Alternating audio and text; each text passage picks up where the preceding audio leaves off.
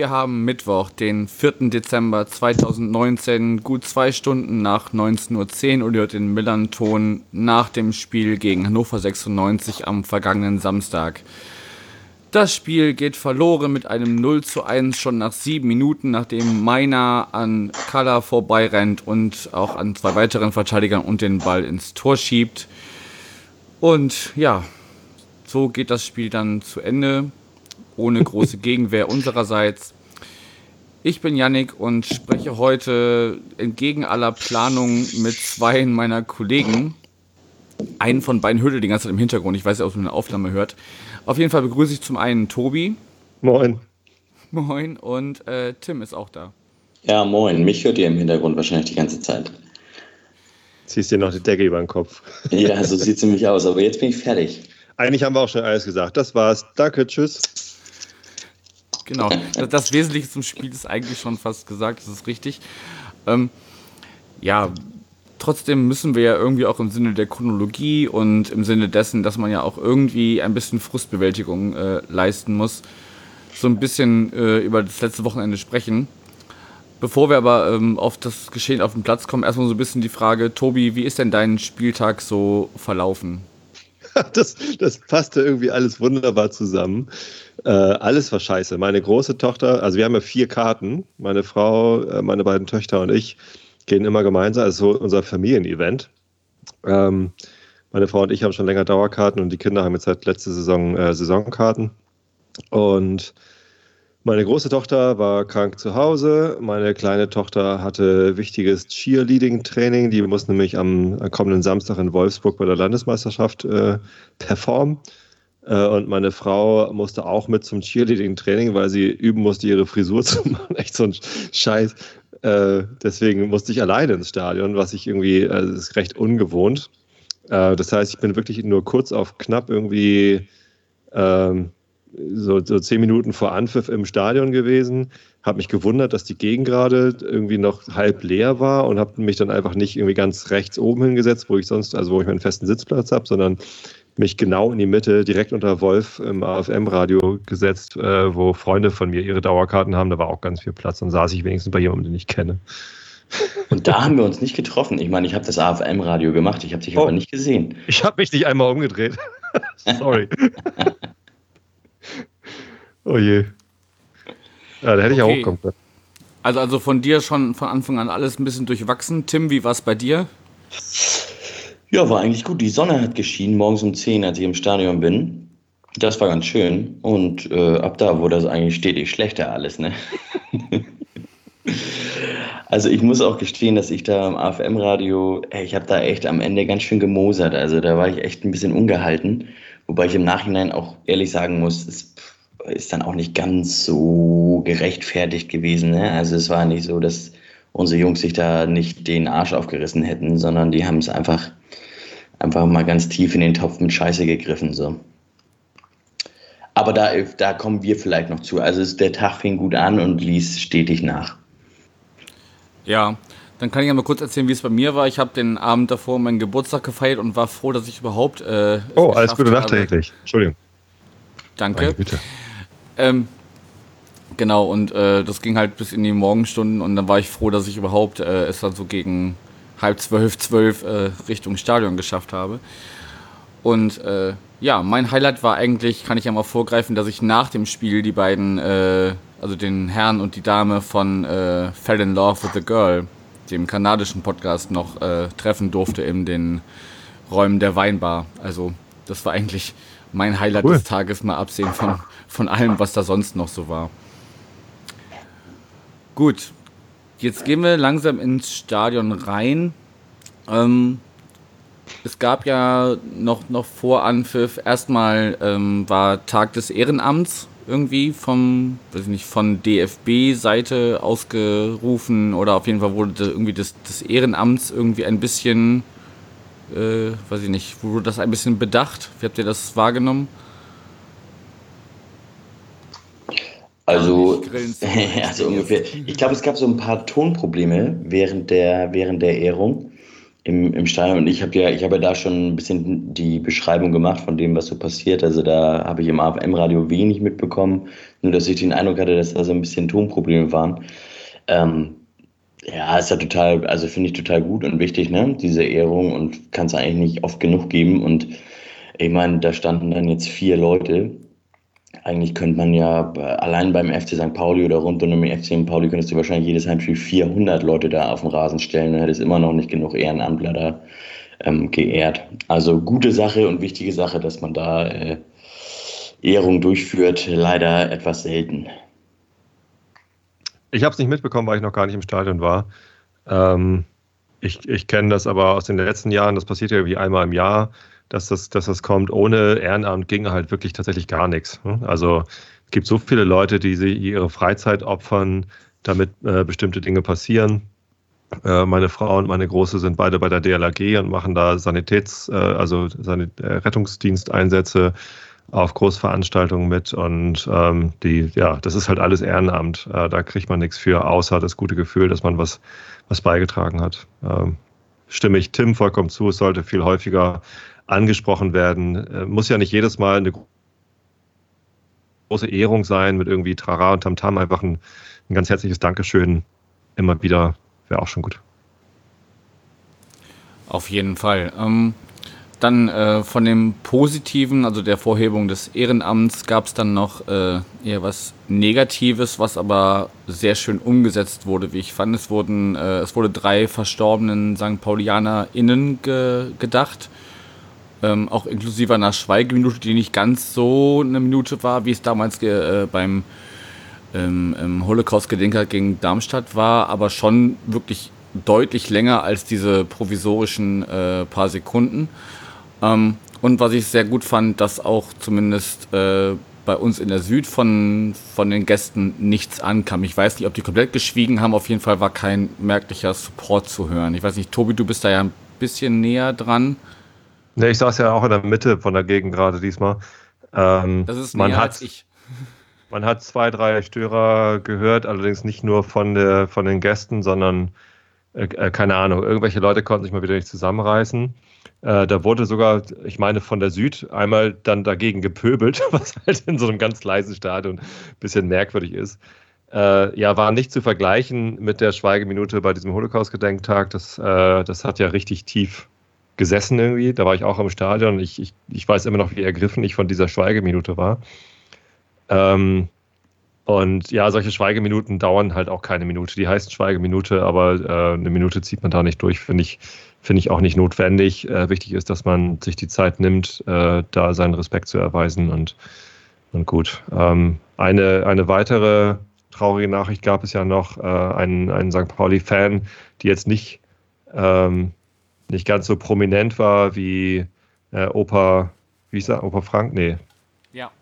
Den, ja, genau, den, den, den kannte ich leider persönlich gar nicht, sondern eher so aus der Twitter-Gemeinde, die Gabi, ist leider auch verstorben. Ähm, und ja, hätte ich mir fast auch gewünscht, dass die da als Vierte auch mit erwähnt wird, weil das war für mich deutlich präsenter als die anderen drei. Ja, Tag natürlich, klar. Ja, gut, ist dann, ne, also du, was heißt du musst, aber du, du hast dann halt nur die begrenzte Möglichkeit, ähm, äh, Leute da herauszugreifen und äh, dann besonders in dieser Atmosphäre äh, nochmal äh, zu, zu bedenken. Ähm, ich meine, auf der, auf der JV, ich weiß nicht, wer von euch beiden da war, ähm, da, da wurde ja auch einer ganzen Reihe von, von Leuten gedacht, von dem her. Also ich glaube, da wird niemand, niemand vergessen, nur der Rahmen, äh, in, in dem das dann getan wird, ist halt dann nicht für alle gleich, sondern aber ich glaube, es wird keiner vergessen. Nee, auf gar keinen Fall. Äh, dann sei es mir halt hier erlaubt, ähm, wir, wir alle drei trinken, glaube ich, gerade Alkohol, um diese Sendung überhaupt zu überstehen, weil das so eine Frustsendung ist. Äh, ich ich habe hier einen leckeren ähm, Lafroig Quarter Cask und ein leider recht langweiliges ähm, Flensburger Brauart Blondes ähm, auf, auf Gabi. Ja, da schließe ich mich an. Ja, ich auch. Prost. Prost. Gut, weil ja die, Schlimm die Stimmung vorher nicht schon schlecht genug war. Ähm, wir, wir, müssen auch über dieses, dieses Spiel reden, was da irgendwie Nein. stattgefunden hat. Ich, halte es kurz. Halt, erst noch Pyro, halt, Moment, vor dem Spiel war doch noch Pyro. Ja, erzähl, ich habe es schon wieder verdrängt, ehrlich gesagt. Ja, ich, ich war ganz irritiert, dass die Gäste Pyro machen und wir nicht. das war nicht so. Und äh, was aber lustig war, die hatten halt Rauch und Bengalos und die Rauchtöpfe waren an so langen Schnüren und dadurch sah das so ein bisschen aus wie die Messdiener in der katholischen Kirche, die mit Weihrauch. Und da habe ich mich kurz gefragt, gibt es diesen Rauch in diesen Rauchtöpfen eigentlich auch mit Weihrauchgeruch oder, oder Cannabis oder so? Naja, ist ja egal. Sah ganz hübsch aus. Äh, könnt ihr ordentlich zahlen, liebe Hannoveraner. Ist mir egal. Ja, den wahrscheinlich auch. Ja. Gut, und dann dauerte es keine sieben Minuten oder es war in der siebten Minute, also sechs Minuten, sieben Sekunden war es, glaube ich, als dann das wirklich dann ähm, das Ding drin war. Der Ball kommt durch einen langen Ball von ich weiß nicht wem nach vorne. Ähm, Kalla versucht den anzunehmen, er verspringt ihm und meiner in der, in der in, im Intro schon angesprochen, schaltet schnell, rennt sowohl an Kalla als auch an Ziereis und Lawrence vorbei. Die stehen so irgendwie Spalier und er rennt da einfach durch, weil die beiden völlig überrascht sind davon, dass ihr Kapitän den Ball da so verspringen lässt. Und schiebt ihn ins äh, linke lange Eck von ihm aus gesehen. Ja, äh, der lange Ball kam natürlich nicht auf Color, sondern der lange Ball kam halt in den Strafraum und Lawrence hat ihn weggeköpft. Der war eigentlich geklärt, der Ball. Color will den annehmen mit der Brust und der springt ihm halt von der Brust ein bisschen weit weg. Und meiner schleicht sich halt von hinten ran, rennt ihm quasi an ihm vorbei und, und nimmt den Ball mit. Ja, äh, also Fehler selten, von Color, kann man nicht anders sagen. Irgendwie. Aber war halt auch keiner mehr da, der Color zur Hilfe kam dann in dem Moment. Ja, klassisches Scheißtor. Also ähm, da konnte auch keiner mehr zur Hilfe kommen, weil die, die Bewegung eine ganz andere war. Ne? Nach der Kopfballklärung ja. von Lawrence ähm, und der Meiner ist mit so viel Tempo, der hat ja schon 10 Meter Anlauf genommen, bevor Kalla überhaupt den Ball abgenommen hat, weil er eben genau darauf spekuliert hat. Klassisches Pressing auf den zweiten Ball hat er gut gemacht. Ähm, ist nicht umsonst U21-Nationalspieler. Ach, siehst das wusste ich gar nicht. Für wen, für welches Land spielt er? Ja, das ist deutscher, deutscher U21-Nationalspieler. Hat ah, jetzt, glaube ich, ist einer da, ist ja na, ich würde ein bisschen weit ausholen, aber in der U21 selber, da ist ja ein großer Umbruch, aber da ist er jetzt auch dabei gewesen das letzte Mal. Hat ja sonst an sich, hat, ja, hat er ja nicht so ein großes Spiel gemacht, aber ich meine, über wen der 22 Spieler auf dem Feld kann man das schon sagen ähm, vom Samstag. Ähm, aber äh, da das Tempo, was der hat, das ist schon gut. Das ist auch etwas, was uns fehlt, dieses Tempo auf den Außen. Ja, definitiv. Und einfach auch dieser, dieser letzte Drang zum Tor. Ne? Also ich weiß nicht, du bist ja ein bisschen unser, unser Taktikexperte. Wie, wie haben wir es denn? Tobi auf zu lachen. da haben, also wir haben es, wir haben es ja danach wirklich, wie du eben schon gesagt hast, wirklich versucht. Ne? Also es war ja nicht so, dass wir gesagt haben, oh scheiße, jetzt steht es nach äh, sieben Minuten schon äh, schon 0-1, äh, wie, wie, wir haben doch eigentlich noch 83 Minuten, wie sollen wir das denn jetzt machen? Sondern die haben ja wirklich noch versucht, da das, das Bestmögliche rauszuholen.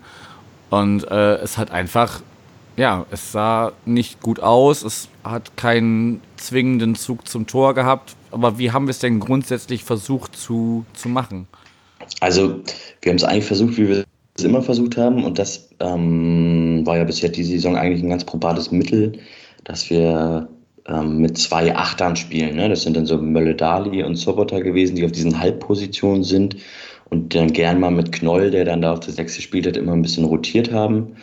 Ähm, die Rotationen sind dieses Mal eigentlich fast ausgefallen und Sobota und Mölle Dali haben auch mehr oder minder ihre Seiten gehalten, aber haben sich eigentlich ganz gut in diesen Achterräumen bewegt. Ich weiß, dass ich mit Wolf zusammen hatten wir eine Situation, da hat Mölle Dali den Ball dann bekommen im Spielaufbau, in, eben in diesem Raum und die Hannoveraner, die haben das eiskalt analysiert und die standen teilweise, wir hatten eine Situation da, da standen vier Leute, haben da sozusagen von Hannover darauf gewartet, dass Mölle Dali den Ball bekommt, weil die, naja, das haben wir vorher analysiert haben und gesehen haben, das läuft entweder über Sobota oder Mölle Dali und das waren dann sozusagen die Zielspieler. Und ähm, das war dann immer das, das Pressing-Signal, was Hannover bekommen hat, sozusagen. Wenn einer von denen den Ball bekommt, dann geht's voll drauf und die haben das echt durchgezogen. Ne? Also Hannover, die waren echt äh, super aggressiv, super nah am Mann und das war so ein bisschen das Einzige, was mich an dem Spiel so ein bisschen ärgert, ist, dass wir die erste halbe Stunde haben wir nicht so richtig dagegen gehalten. Da haben wir erst ein bisschen später so richtig dagegen gehalten. Und sind, da sind wir, da hatten wir dann auch die Phase, das war diese Phase um diesen nicht gegebenen Elfmeter, zu Recht nicht gegebenen Elfmeter, ähm, wo wir dann ein bisschen besser aufgekommen sind. Aber davor hatte Hannover uns über diese Achterräume, die sie so krass gepresst haben, haben die uns ganz gut den Zahn gezogen. Und normalerweise, und deswegen hatten wir das Thema mit Meiner ja auch schon, mit den schnellen Außen, normalerweise ähm, wenn die so krass, sich, wenn sich ein Team so krass auf diese Achterräume versteift und so zentrumsfokussiert ist, dann ist eigentlich der Platz auf den Außenbahnen vorhanden. Der war auch da, aber da haben wir zu wenig draus gemacht. Also, na, Jökeresch auf links, ich glaube, da fehlt einfach so ein bisschen die Geschwindigkeit. Ich finde ihn gar nicht schlecht, aber da fehlt einfach ein bisschen die Geschwindigkeit.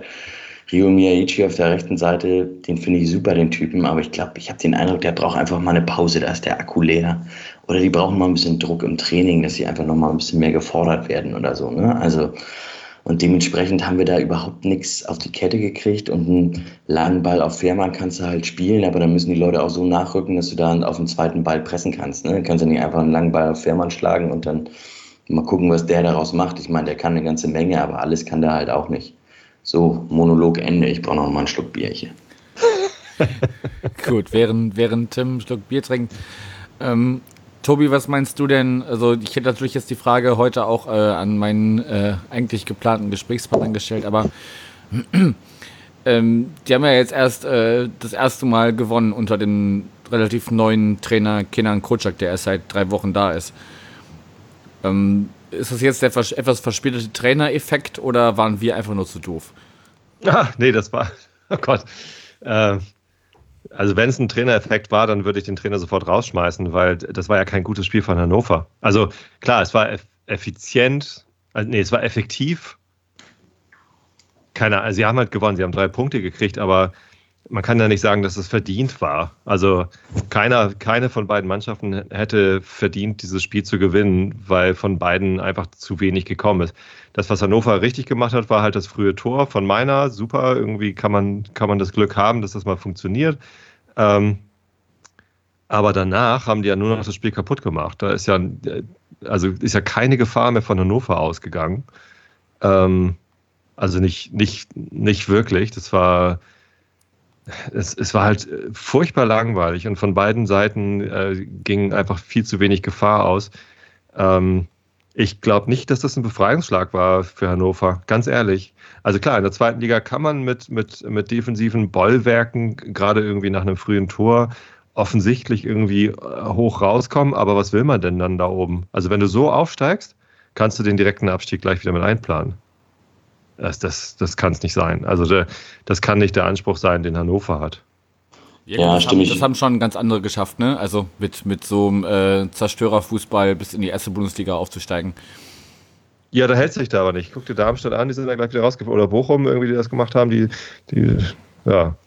Nein, ich, ich sage ja auch nicht, dass das langfristig erfolgreich ist, aber es reicht halt erstmal, um äh, gewisse Partien in der zweiten Liga für dich zu entscheiden. Ja, das Spiel war jetzt ja ganz klar einfach so eine Situation, wo beide Teams eigentlich gewinnen mussten. Ne? Sonst stecken die halt richtig tief in der Scheiße drin. Und das hat man auch gemerkt. Also die, der Fokus war bei beiden schon ziemlich krass auf, auf Fehlervermeidung. Da muss man Hannover, ja, von denen konnte man auch nicht viel erwarten. Wer das, wer das vor dem Spielgespräch ge gehört hat, der wusste eigentlich auch genau, dass da gar nicht viel kommen kann bei eigenem Ballbesitz. Ähm, und na, bei uns ist einfach, na, da merkt man schon, dass das ganze Selbstvertrauen, was wir hatten, das ist schon ganz schön flöten gegangen da. Also da war schon ein bisschen Druck auf den Schultern und dann, ja, dann funktionierten da halt die letzten Pässe nicht und dann pff, ist halt schwierig, ne? Aber Tobi, du, ich gebe dir vollkommen recht, ne, mit diesem Fußball so, auf was KSC gespielt hat am Millantor, die haben da einen Punkt mitgenommen, Darmstadt, die haben sogar gewonnen. Das ist, ähm, fürchterlich mit anzusehen, aber es ist halt irgendwie, ich, ich arbeite mich da schon in, im Blog immer seit Wochen dran ab an den Teams, dass das hat ja eine Legitimation dadurch, dass sie halt Punkte holen. Aber es ist halt überhaupt nicht nachhaltig. Das hast du ja auch gesagt. Der Darmstadt ist sofort wieder runtergegangen. Die können vom Glück reden, dass sie überhaupt noch in der Liga sind, also noch in der zweiten Liga. Ähm, und die sind ja nicht sofort wieder runtergegangen, sondern die haben ja, also die sind zwei Jahre in der ersten Liga gewesen. Aber es ist halt, ähm, nachhaltiger ist es, wenn du so wie wir das momentan versuchen, wenn du was, eine Offensividee entwickelst. Alles andere ist, bringt dir kurzfristigen Erfolg. Wir haben sie letztes Jahr, wo standen wir auch eine Zeit lang richtig gut da, haben aber ebenso, also, naja, Fehlervermeidungsfußball gespielt, ne? Das, was wir unter Kauczynski gesehen haben, das war ja auch häufig, wenn ich an dieses 1-0 in Paderborn denke, da haben wir nur lange Bälle, zweite Bälle gespielt. Oder das 3-2 gegen Union Berlin zu Hause mit zwei Toren von Alex Meyer. Das war total geil in der Nachspielzeit. Aber das Spiel an sich, das konntest du eigentlich, war das, also konntest du echt in die Tonne treten. Da sind wir schon einen Schritt weiter. Jetzt Hannover war allerdings irgendwie so ein leichter Rückschritt. Naja, Aue ja auch schon, ne? Also. Ja, Aue zählt ja nicht. Ich meine, Aue ist ja immer ein Rückschritt, wenn wir da spielen. genau wie Heidenheim. Ja, genau. Also. Das ja, nee, aber also ganz im Ernst, in, in Aue, gut, das habe ich nur auf Sky gesehen und, und allein schon die Interviews vorher, wo sie irgendwie Luhukai gefragt haben, warum rotieren sie denn so doll? Der rotierende Holländer, hahaha. Ha, ha. So, naja, was soll er denn machen, wenn 15 Spieler verletzt sind äh, und, und man irgendwie in, in keinem Spiel in, in keine zwei, drei Spiele hintereinander die gleiche Abwehrkette bringen kann, weil ständig irgendwas äh, sich wieder ändert. Da muss man halt rotieren und ist auch klar, dass sich keine Automatismen einstellen. Ist auch klar, dass das irgendwie äh, schwierig ist. Aber ähm, das, was wir irgendwie Anfang der Saison gesehen haben, dass Luhukai mit einer Offensividee kommt und irgendwie dieses Rotieren da im Mittelfeld und, und der ganze Terror, der da passiert ist, das war ja wenigstens, selbst bei den Niederlagen war es ja schön anzusehen. Und äh, hatte natürlich seinen Höhepunkt irgendwie im Derby, wo wir irgendwie, weiß nicht, das war ja das, das Fulminanteste, was ich jemals in einem Stadion erlebt habe, irgendwie von den, von den Gefühlen her. Ähm, ich muss so, kurz jetzt, einhaken. Ja. Die haben nicht ernsthaft der rotierende Holländer gesagt. Doch. Sky halt. Das war furchtbar. Ja, gut. Okay, ja. Also nicht, nicht, nicht, weil das Zentrum rotiert, sondern weil er die Spieler durchrotiert. Ja, ja, ähm, klar. So, und, und jetzt aber gegen Aue äh, war da nicht mehr so viel mit, mit Offensividee, war da nicht mehr so viel mit irgendwie, äh, so könnte es gehen. Ich meine, vielleicht liegt es daran, dass Conte fehlt. Ich meine, du hast gesagt, irgendwie Meiner ist ein schneller Außenspieler, Conte ist unser schneller Außenspieler. Ne? Und Miyaichi ist vielleicht auch ein schneller Außenspieler, aber ja, ich sehe es auch so, dass von Miyaichi im Moment viel zu wenig kommt irgendwie für das, was man sich von ihm verspricht. Ob da der Akku leer ist oder ob da was anderes nicht stimmt, keine Ahnung. Ich habe so ein bisschen die Sorge, dass er sich demnächst wieder verletzt, so wie dann ist schon viel zu häufig. Die Sorge habe ich immer. Und, und Conte, stimmt immer, wenn, wenn Miyaichi den Ball kriegt und denkt, oh nein, das Kreuzband. Ähm, na, das, da, da fehlt halt einfach im Moment was. Also es fehlt Konstanz in der Abwehr, dadurch, dass da mal irgendwie eine eingespielte Viererkette irgendwie oder, oder eine Drei, wenigstens eine Dreierkette irgendwie am Start sein könnte. Äh, es fehlt äh, Geschwindigkeit auf den Außenspielern, es fehlt eine Konstanz auch im Sturm. Ne? Jetzt ist auf einmal Fährmann wieder da, das ist toll, ich liebe Fährmann. Ähm, allein mit seiner Präsenz, die er da zeigt und, und es wirkt immer alles so entspannt, wenn Fährmann da ist. Ähm, aber, aber, es geht schon massiv Tempo flöten, wenn ja. Mantagos nicht dabei ist. Das, ja. man, das ist einfach ein ganz anderes Fußballspiel. Genau. Und da muss, da muss ich, muss ich St. Pauli darauf einstellen. Und du, ich stimme dir da voll zu. Ne? Also wenn man sich Sandhausen anguckt, ich glaube, die haben erst ein einziges, also die spielen seit Saisonbeginn mit einer äh, Abwehrreihe, also einer Vierer Abwehrreihe. Und ich weiß gar nicht, wie oft, wie, ob wir jemals schon irgendeine Vierer-Kombo ein zweites Mal gesehen haben diese Saison. Ne? Da tut schon weh, dass Bubala ausgefallen ist. Das hat man jetzt, Kalla war ja auch, muss man ja auch ehrlich sagen, klar, Lawrence hat in der letzten Konsequenz dann sozusagen, hat er dann irgendwie unglückliche Situationen gehabt. Aber Kalla war ja auch in Aue, hat er ja auch ähm, enorme Probleme gehabt. Das, äh, also ich liebe ja. Jan Philipp Kaller, ne? Und ich Natürlich. weiß auch, dass der, dass der, also der hat sich halt, der ist halt vorangegangen mental oder so als Aggressive Leader gegen Hannover, ne? Und hat sich da echt reingeworfen und so.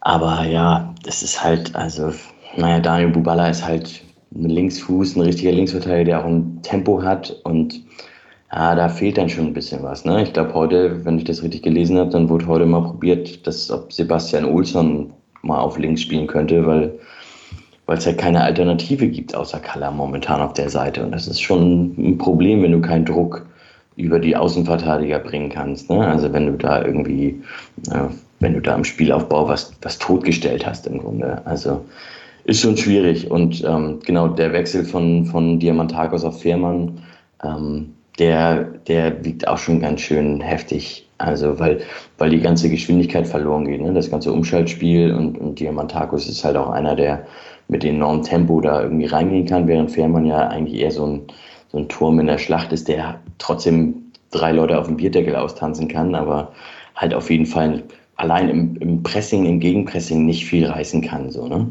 Also ich persönlich würde mir wünschen, dass zur Winterpause, nach der Winterpause beide fit sind und wir mit dem 4-4-2 spielen und die beiden vorne spielen. Ne? Also das ist ja so, wenn, wenn ich einen Wunsch frei hätte, ne? dann beide zusammen auf dem Platz. Ich glaube, da kannst du richtig was reißen, weil die sich perfekt ergänzen.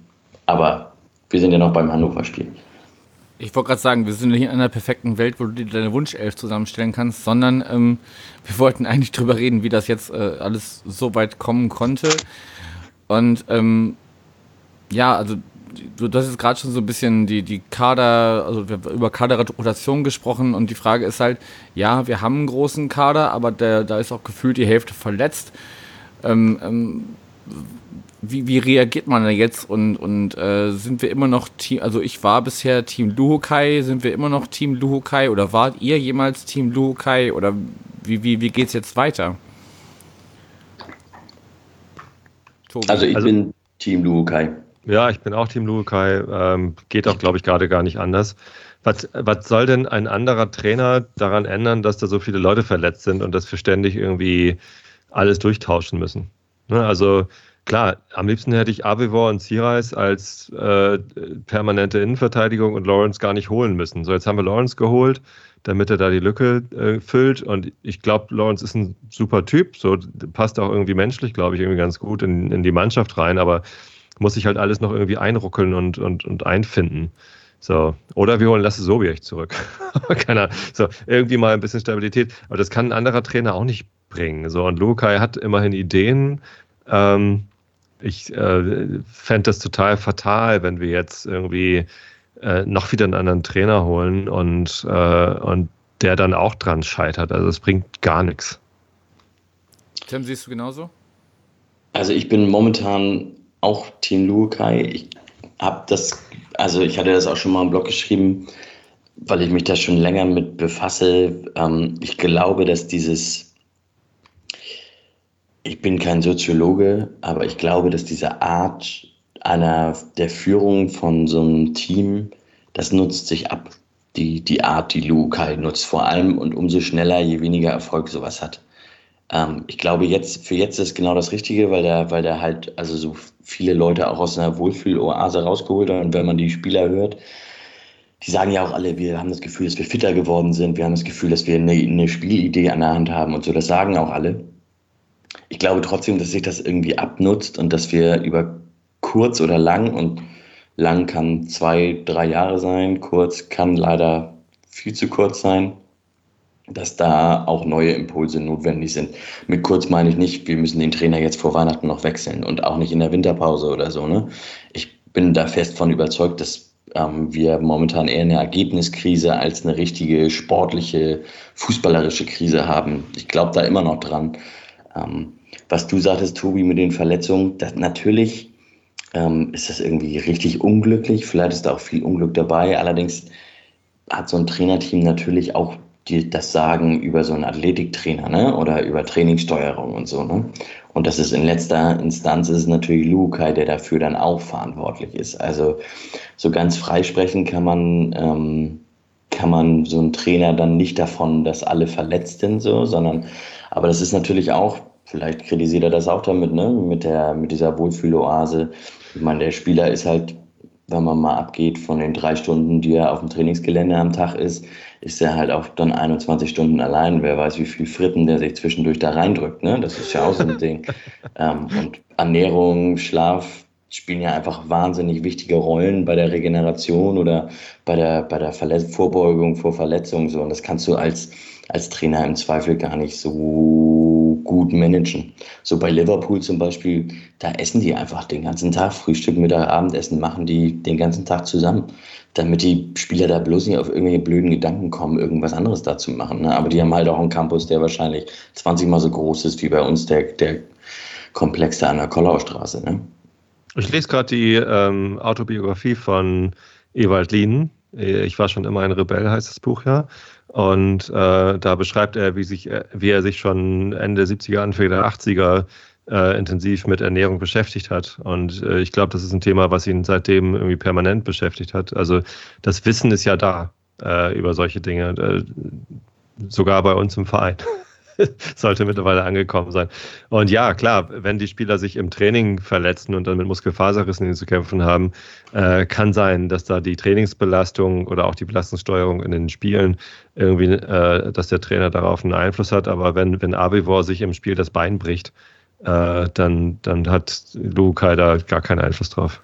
Ja, das ist doch auch nichts, das ist doch auch nichts, was jetzt erst seit Lukai da ist. Also ja wir, wir haben doch schon vergangene Saisons gehabt, wo wir gefühlt, weiß ich nicht, 10, 15 äh, Leute auswechseln mussten oder die zumindest nicht vollständig einsetz, einsetzbar waren. Ich glaube, das fällt uns einfach gerade nur so stark auf, weil halt auch die Ergebnisse nicht stimmen. So. Also die, die Anzahl der, der Ausfalltage ist schon höher bei, bei St. Pauli als bei anderen Vereinen und schon zwar schon deutlich höher. Also die sind da jetzt inzwischen schon in den Top 3. Ich hatte ja in der letzten Länderspielpause hatte ich mal mit den, mit den Ausfallzeiten, die auf transfermarkt.de vorhanden sind für alle Zweitligisten, hatte ich, die hatte ich mir mal genauer angeschaut. Da war St. Pauli, glaube ich, auf dem vierten Platz in der Liga, also mit den höchsten Ausfallzeiten. Ähm, Grüße nach Wiesbaden und Nürnberg. Die sind ja in der Tabelle noch hinter uns, da sind sie vor uns in der Tabelle. Ähm, aber das zieht sich tatsächlich auch über die Jahre schon durch, aber es ist halt auch keine Besserung eingetreten. Und das war eine der Sachen, ähm, die, die auch angekündigt wurde, dass eben der Kader fitter gemacht werden soll, um Verletzungen vorzubeugen. Ne? So richtig ist das noch nicht passiert. Ähm, vielleicht braucht das einfach seine Zeit. Ne? Also so das glaube ich so auch, das ganzes, geht nicht von heute auf morgen. Ja. Genau, so ein ganzes Athletiktraining, das stellt sich auch nicht eben in, in, ein paar Tagen um. Und da muss man dazu auch sagen, dass es halt einfach ja, so ein Ziereis gibt, so ein Buchtmann, da ist es inzwischen, die sind auch einfach wahrscheinlich verletzungsanfälliger als andere Spieler. Genetik spielt da ja auch eine große Rolle. Und ähm, ja, da äh, kannst du auch einfach mal einfach wahnsinnig viel Pech haben mit den Spielern und müsstest du wahrscheinlich eher mal auf vielleicht mal über andere Spieler nachdenken, die nicht so verletzungsanfällig sind. Daniel Buballa hatten wir ja mal bei uns im Podcast. Ja, Vor den hätten wir nicht drauf ansprechen dürfen. Ja, ja, genau. aber ich meine, aber ich meine, der Typ hat gesagt, er hat noch nie Alkohol getrunken, noch nie eine Zigarette geraucht. Und der war, klar, jetzt, jetzt ist er verletzt, aber bis dahin war der nie wirklich verletzt. Ne? Einmal wurde er ausgenockt da vom Bochumer Torwart. Einmal hat Schnecke Kaller ihn, äh, ihn in, umgerammt. Und dann hatte er irgendwie mal was im Oberschenkel. Aber das war alles, was man gefunden hat, so an, an seiner Verletzungshistorie beim FC St. Pauli. Und ich meine, wann ist der gekommen? 2012, 2013? Also das, das ist schon. 2013 von Aalen damals. Ja, also das ist schon enorm so, ne? Und das ist so, das bestätigt mich auf jeden Fall in der Annahme, dass Ernährung einfach eine wahnsinnig wichtige Rolle spielt und dass man vielleicht da noch viel mehr eingreifen muss, ähm, als, als wir bisher das tun. Ja. Äh, ich weiß, ich, ehrlich gesagt weiß ich es nicht. Vielleicht machen die das auch inzwischen. Ne? Also ähm, weiß ich gar nicht, wie, wie sehr da schon mit Ernährungsberatern zusammengearbeitet wird oder sowas. Ne? Aber ja. Ja, aber ich glaube, so, so, sowohl, äh, weiß ich nicht, also die, die sportliche Fitness oder wie, wie trainiere ich, äh, wie auch die Ernährung, das ist ja alles etwas, was, was dann langfristig sich auf den Körper auswirkt und nicht, äh, hey, heute habe ich mich gesund ernährt, morgen bin ich hier, keine Ahnung, Mann aus Stahl. Ähm, ich, ich finde es halt nur so, so krass. Ich habe mich ja jetzt auch schon, äh, kleiner Spoiler auf äh, das, das äh, VDS, was ich morgen mit dem Regensburger mache. Ähm, die haben gerade mal 100.000 Euro für, für einen neuen Spieler ausgegeben. Der Rest war ablösefrei. So, und die stehen auf 8. So, wir händeln da irgendwie mit Leuten rum, machen uns den Kader voll und ähm, kommen irgendwie nicht zu Rande. Ich finde, also, weiß ich nicht, woran hapert's? Ich bin auf Lösungssuche. Ja, Lösung wirst du von mir nicht hören. wenn wir die also, hätten, wenn wir auch alle beim Verein angestellt und äh, würden, würden Geld verdienen damit. Wisst ihr noch diese Phase vor dem Derby im Frühjahr, vor dem unsäglichen Derby? Äh, da gab es irgendwie, ich glaube, so zwei Wochen vorher gab es eine Phase, wo eine Woche lang jeden Tag Vertragsverlängerungen bekannt gegeben worden sind. Ich hatte so den Eindruck, das ist jetzt irgendwie auch Mutmachen fürs Derby. Das ist irgendwie so, der, der, der ganze Verein, das ganze Umfeld sollte darauf eingestellt sein, hey, wir halten zusammen, wir verlängern hier jeden Tag äh, Ne? Das war irgendwie, ich glaube, so zwei Wochen vor dem Derby fing das an und es ging wirklich jeden Tag kam irgendwie die Nachricht, wir haben uns mit dem und dem und dem und dem äh, geeinigt und dann ganz zum Schluss kam die Nachricht, dass wir uns halt mit Richie und äh, Jerry Ducek und Jerry, genau, nicht, nicht auf eine Verlängerung geeinigt haben und dass Jerry sogar zum, zur, zur Vorstadt will und so. Ähm, aber bis dahin, das war so eine richtige Choreografie von Vertragsverlängerungen. Und ich habe das gefeiert. Ich fand das total geil und ich habe mir gewünscht, dass irgendwie da noch mehr dazukommt, weil ich irgendwie, ich mochte das, dass das irgendwie, dass wir alle so drauf eingeschworen worden sind. Und, und ja, irgendwie kurz danach hat sich irgendwie rausgestellt, naja, hm, ob das jetzt so eine gute Idee war, so viele Spieler so langfristig zu binden, ähm, war dann auf einmal nicht mehr klar. Und, und Jos Luhukai hat das ja explizit kritisiert und gesagt, ja, ich habe gar keinen Spielraum. Also der Kader ist riesengroß, die Verträge sind alle verlängert. Ähm, das ist jetzt das, äh, womit wir arbeiten müssen. Und wahrscheinlich ist es da schon, äh, schon schief gegangen, dass wir einfach äh, zu viele Spieler auch längerfristig irgendwie gebunden haben, von denen wir vielleicht eben doch nicht ähm, ja, davon ausgehen konnten, dass sie uns, uns mittel- und langfristig wirklich stabil helfen können. Weil sie mhm. verletzungsanfällig sind, weil sie einfach, ja, also wenn unser Ziel ist, aufzusteigen, und ich denke, das sollte unser Ziel sein, und Oke bestätigt das ja auch ständig, dass wir irgendwie maximalen äh, sportlichen Erfolg haben wollen, dazu gehört dann zumindest mal ein Aufstieg, ähm, dann, dann muss man vielleicht nochmal sein Scouting anders aufstellen und, und, und andere Spieler binden. Keine Ahnung. Ja, also ich, ich stimme dir insoweit zu, dass äh, also eine Vertragsverlängerung gerade mit äh, Spielern, die man mag oder die auch äh, für sportlichen Erfolg irgendwie ein Stück weit stehen, ist natürlich ein schönes Signal. Aber wenn du dann den, den Kader so weit aufpumpst, dass der neue Trainer überhaupt keinen Handlungsspielraum hat, dann äh, bringt das auch nicht so viel, weil dann, ne, also dann wirfst du ihm dann da so eine, so eine Truppe vor, vor die Füße und so nach dem Motto, mach mal was draus. Das ist dann auch nicht das, das Wahre. Ja, es ist halt schwierig, ne? Also ähm, man wünscht sich ja diese Kontinuität ähm, in Verein immer. Und wenn man ähm, sich überlegt, wie das ähm, bei St. Pauli dann war, zu, die Verlängerung war ja zu einem Zeitpunkt, wo wir tabellarisch gut dastanden. Wir haben keinen schönen Fußball gespielt, hatten wir ja schon, aber wir standen tabellarisch gut da. Stöber und Kautschinski saßen relativ fest im Sattel. Ähm, und ähm, naja, da hat man wahrscheinlich gedacht, der, der Erfolg, der wird sich nur einstellen. Da sind, man hat auch mit entwicklungsfähigen Spielern verlängert. Ähm, ich meine, es gibt jetzt ist jetzt im Nachhinein würde man sagen, okay, das waren zu viele Spieler, der Kader war übervoll und es gibt keinen Spielraum. Da stimme ich auch absolut zu. Und das ist ein Riesenproblem für, für Bornemann und, und Luca gewesen, dass sie eben einen übervollen Kader auch jetzt noch irgendwie moderieren müssen. Es gibt aber auch andere Beispiele. Schau dir, schau nach Bielefeld da ist der Trainer im Amt geblieben oder Neuhaus ist ja kurz vor Winterpause gekommen und der Kader ist seit, ich weiß nicht, Klose und Vogelsammer, die spielen die seit gefühlt 25 Jahren spielen die da vorne im Sturm. Und also da ist einfach nicht viel passiert. Im Zweifel haben die dann nochmal den Jabo, haben sie dann nochmal zurückgeholt. Und ähm, diese Konstanz, die zahlt sich da bei denen jetzt aus. Genau das, diese, diese langfristige Kaderentwicklung, diese Kontinuität, die man sich wünscht, die man dann auch bei, bei Heidenheim oder so sieht, die hätten wir ja auch gerne. Oder du hast Regensburg gebracht als Beispiel, Janek. Ich meine, da, der, der Grüttner, der spielt ja auch schon seit, naja, der ist ja auch schon fast 40.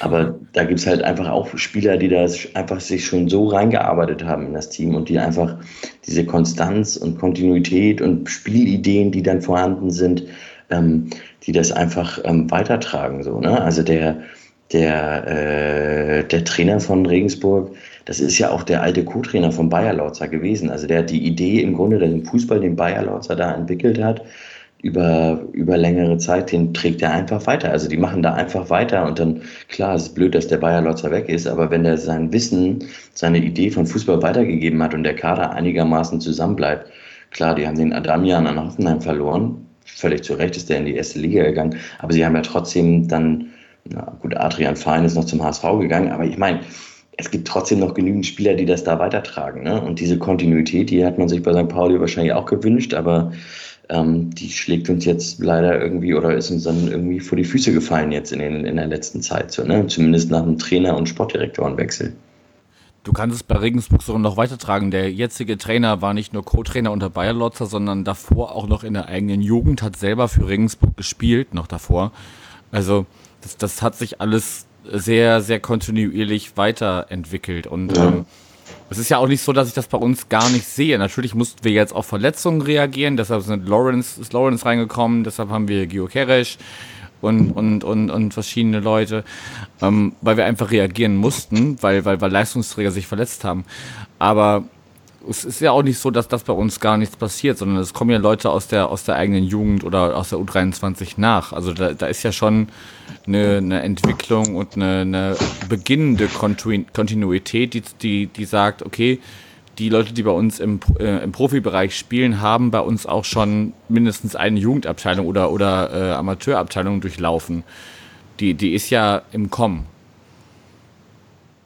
Ja, absolut. Du musst halt irgendwie ähm, versuchen, dir was ähm, Langfristiges zu entwickeln, ne? also ein langfristiges Ziel zu verfolgen. Ne? Das Ziel, kannst du halt sagen, ist erste Liga.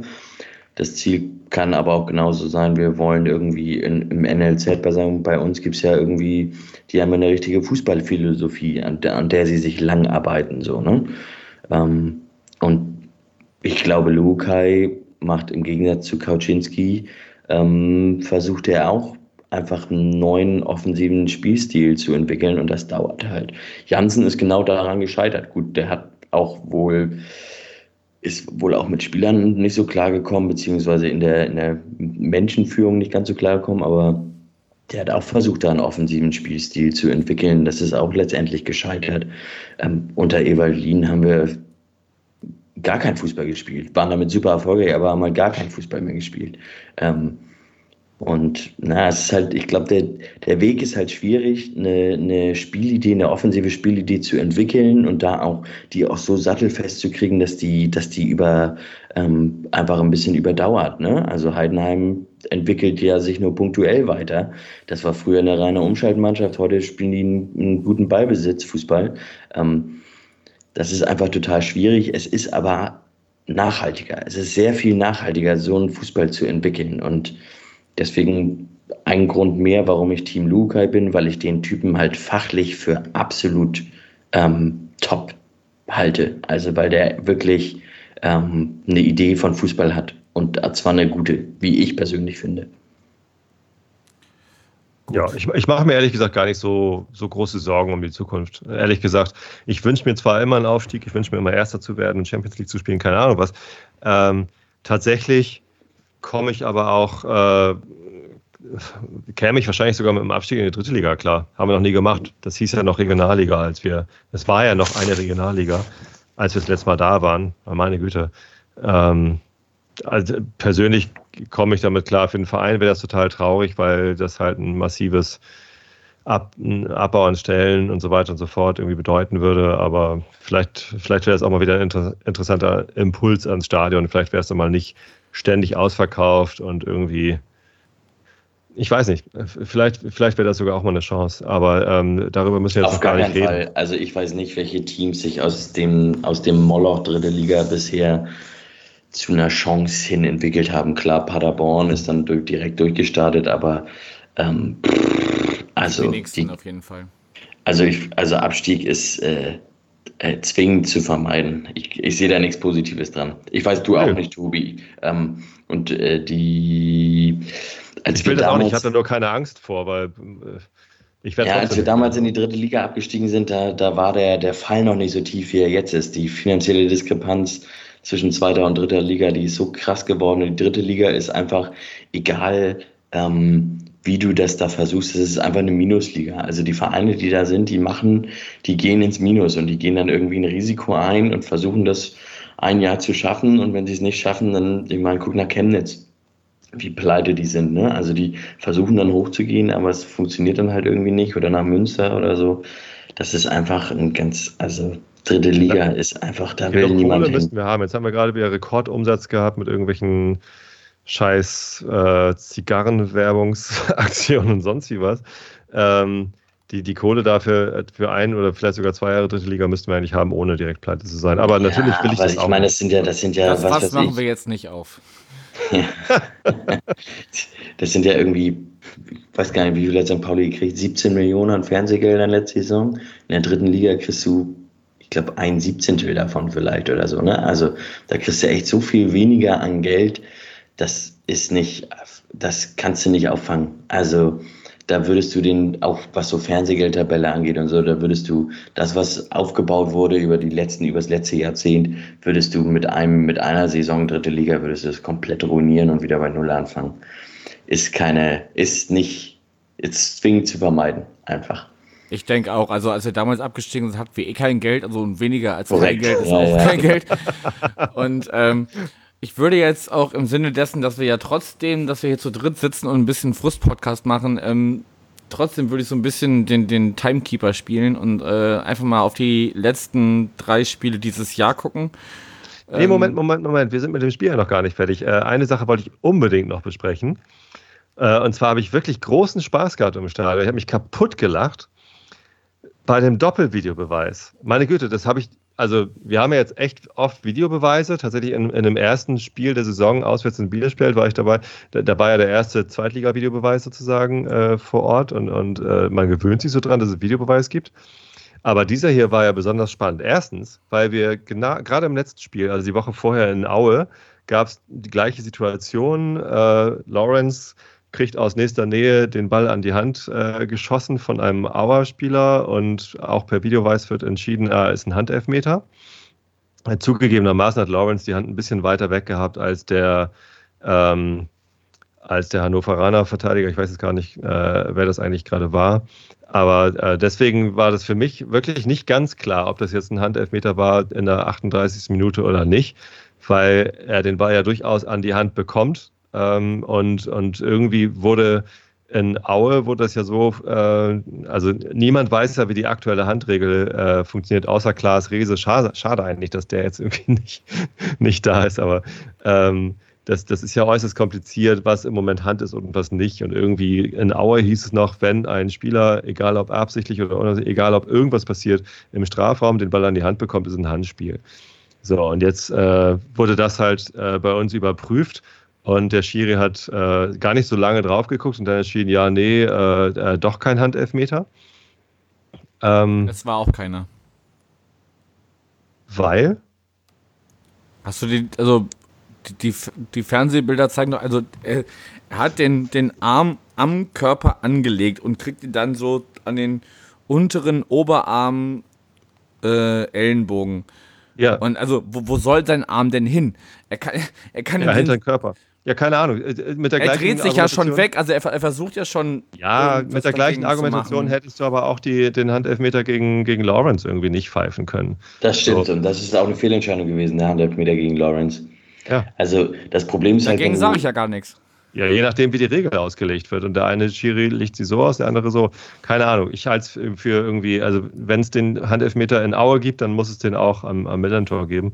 Ja. Ähm, ja, aber da, da war ja aber viel, viel, witziger war ja aber, dass äh, danach der Videobeweis noch ein zweites Mal angeworfen worden ist und ich im Stadion dachte so, will er jetzt noch mal gucken, ob es nicht vielleicht doch ein Handelfmeter war? Was ist denn jetzt los?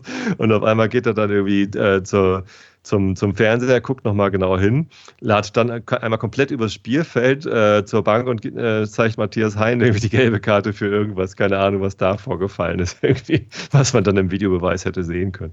Hat er irgendwie einen Fuckfinger gezeigt oder was? ich Matze, habe mich nur amüsiert. Matze Hein hat sich, hat sich beim äh, vierten äh, Offiziellen be beschwert, der lustigerweise Florian Lechner hieß. Ähm, Den haben wir öfter. Ja, ja, aber, aber das ist ja eine, eine alte, also er hat ihm vorher schon gesagt, entschuldige, wenn ich schmunzeln muss, aber de, de, dein Name kommt mir halt bekannt vor. Ähm, und äh, genau, also er ist halt aus der, aus der offiziellen Coaching-Zone rausgetreten. Während, während das Spiel aber gar nicht, also während er es nicht durfte. Dafür hat er, hat er offiziell die gelbe bekommen. Und dafür braucht man einen Videobeweis. Alter, ey. Also ich habe ja. mich köstlich amüsiert. Das war. Gesagt, also, von da an habe ich nur noch gelacht, das ganze Spiel über. Auf eine sehr sarkastische Art und Weise, aber. Ich wollte wollt gerade sagen, äh, Zynismus ist auch eine, äh, ein Heilmittel. Gut. Ähm, dann haken wir damit aber das Spiel wirklich ab. Wir hatten den Bogen schon wesentlich weiter geschlagen, wieso, wes ja, warum, weshalb alles überhaupt äh, passiert ist. Ähm, wenn wir jetzt, äh, wir, haben, wir haben noch drei Spiele vor der Brust vor der Winterpause. Das ist Regensburg auswärts und dann äh, zwei Heimspiele, einmal gegen Wiesbaden und dann gegen Bielefeld. Mit wie vielen Punkten gehen wir in die Winterpause, Tobi? Boah, du stellst ja Fragen. Äh, du erst sagen, wie viele haben gerade? Dafür haben wir in der 15, oder? Daran hat sich ja in der letzten Zeit nicht so viel geändert. ähm, äh, ja, mit wie vielen Punkten gehen wir in die Winterpause? Also, Kannst du auch sagen, wie viele Punkte holen wir aus drei Partien? Wir verlieren in Regensburg. Ziemlich sicher. Äh, wir, wir gewinnen dann beide Heimspiele. Äh, gegen Wien und gegen Armee. Äh, wir holen sechs Punkte noch. Also 21 ist die Antwort. Okay.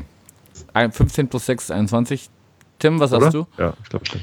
Ich sag, wir äh, holen 22 bis zur Winterpause. Ich glaube, yeah. wir, ne, wir gewinnen in Regensburg, weil wir können. ja, warum auch immer. Es ist das Bier, was mir Kopf Wir gewinnen in Regensburg. Scheiße, ja. Wir hauen Wiesbaden zu Hause weg. Die schießen wir richtig aus dem Stadion. Die spielen viel zu gut für ihre Expected Goals Verhältnisse in den letzten Wochen. Die werden mal richtig weggehauen aus dem Stadion. Und dann spielen wir 1-1 zu Hause gegen Bielefeld, weil wir nur 1-1 gegen Bielefeld spielen können. Weil wir das die letzten beiden Male auch gemacht haben. Das hättest du mir sagen sollen, bevor ich dahin gefahren bin. Mhm. Und was mache ich jetzt? Ähm, äh, du sagst, wir holen noch neun Punkte aus den Spielen. Wir müssen das ja steigern.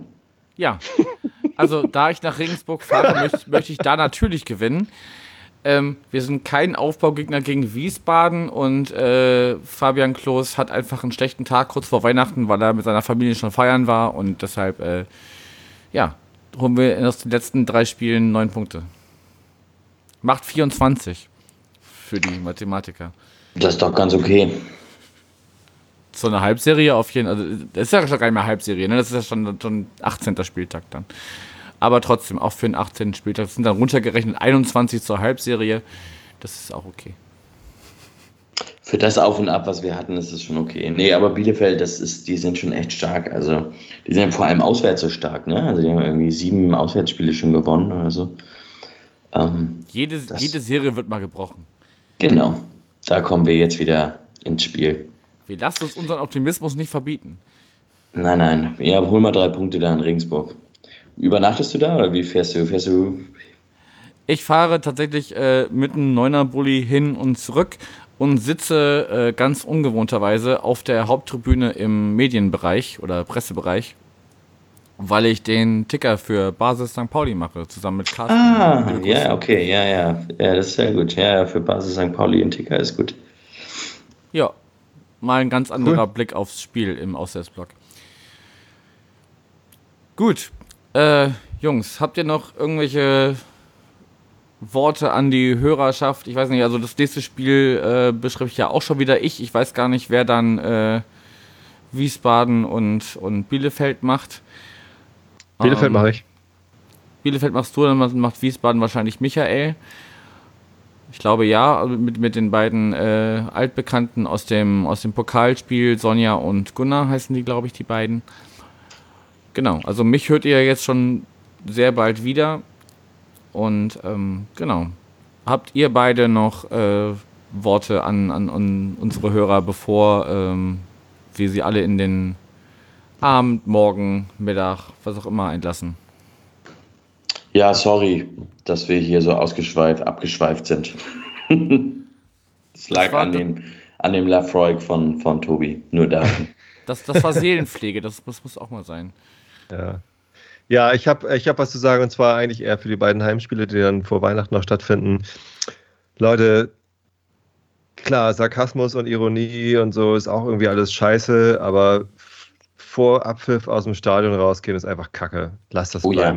Mhm. Echt. Also, wie- wie viele Leute da um mich rum schon irgendwie vor Abpfiff irgendwie rausgegangen sind, äh, das war, äh, also in der Mitte von der Gegend gerade, Leute, echt, nee, muss nicht sein, die, die paar Minuten. Und das ist ja jetzt nicht wie, wie bei der Vorstadt, dass man früh auf dem Parkplatz sein muss, um da halbwegs rauszukommen, weil man sonst im Parkplatz auch im Stau steht. Das ist doch mitten in der Stadt, das Stadion. Da, ihr kommt schon weg, echt.